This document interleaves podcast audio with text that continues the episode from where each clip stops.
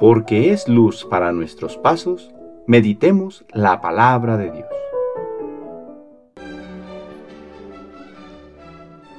Del libro del Apocalipsis del apóstol San Juan, capítulo 12, versículos del 7 al 12a. En el cielo se trabó una gran batalla. Miguel y sus ángeles pelearon contra el dragón. El dragón y sus ángeles lucharon ferozmente, pero fueron vencidos y arrojados del cielo para siempre. Así, el dragón, que es la antigua serpiente, la que se llama Diablo y Satanás, la que engaña al mundo entero, fue precipitado a la tierra, junto con sus ángeles. Entonces yo, Juan, oí en el cielo una voz poderosa que decía, Ha sonado la hora de la victoria de nuestro Dios, de su dominio y de su reinado, y del poder de su Mesías, porque ha sido reducido a la impotencia el que de día y de noche acusaba a nuestros hermanos, delante de Dios. Pero ellos lo han vencido por medio de la sangre del Cordero y por el testimonio que dieron, pues su amor a la vida no les impidió aceptar la muerte. Por eso, alégrense los cielos y todos los que en ellos habitan. Palabra de Dios.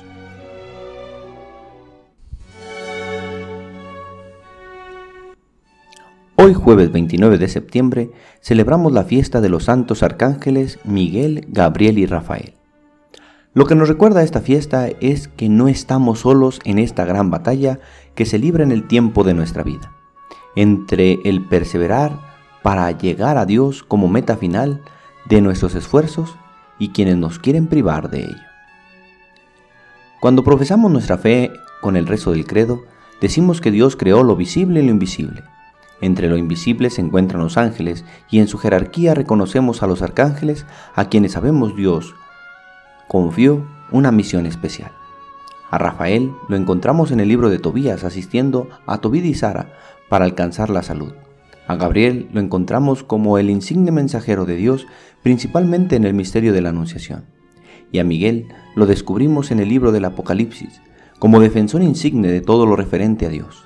Los tres arcángeles que hoy recordamos y que tuvieron y tienen participación en la historia de la humanidad para alcanzar la salvación. Aunque la fiesta incluye a los tres, hoy quisiera detenerme un poco más en la particular protección que encontramos en San Miguel Arcángel, quien como general al mando de las tropas angélicas busca defender la gloria de Dios de los embates de su feroz enemigo que es Satanás, quien como padre de la mentira busca embaucar a todos los hombres por sus seducciones para apartarnos de Dios y sus designios que nos dan la vida.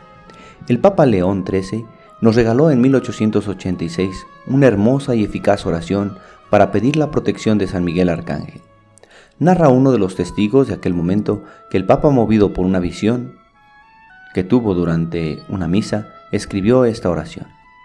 Algunos señalan que vio la feroz batalla y oposición que Satanás presenta a los hijos de Dios, por lo cual invitó a todos a pedir la protección del príncipe de las milicias celestiales. San Miguel Arcángel, defiéndenos en la lucha, Sé nuestro amparo contra la perversidad y acechanzas del demonio. Que Dios manifieste sobre él su poder es nuestra humilde súplica. Y tú, oh príncipe de la milicia celestial, con el poder que Dios te ha conferido, arroja al infierno a Satanás y a los demás espíritus malignos que vagan por el mundo para la perdición de las almas. Amén. El Señor esté con ustedes.